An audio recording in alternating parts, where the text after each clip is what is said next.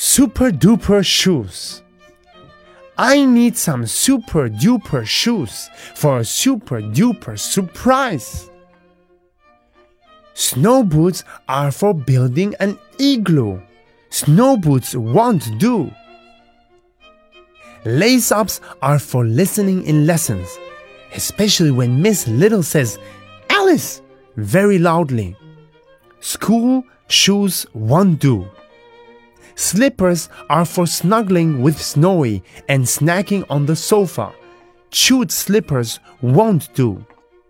Party shoes are for playing the princess. Even party shoes won't do. Oh no, no more shoes. I will just have to look in mom's room. Happy birthday, Dad!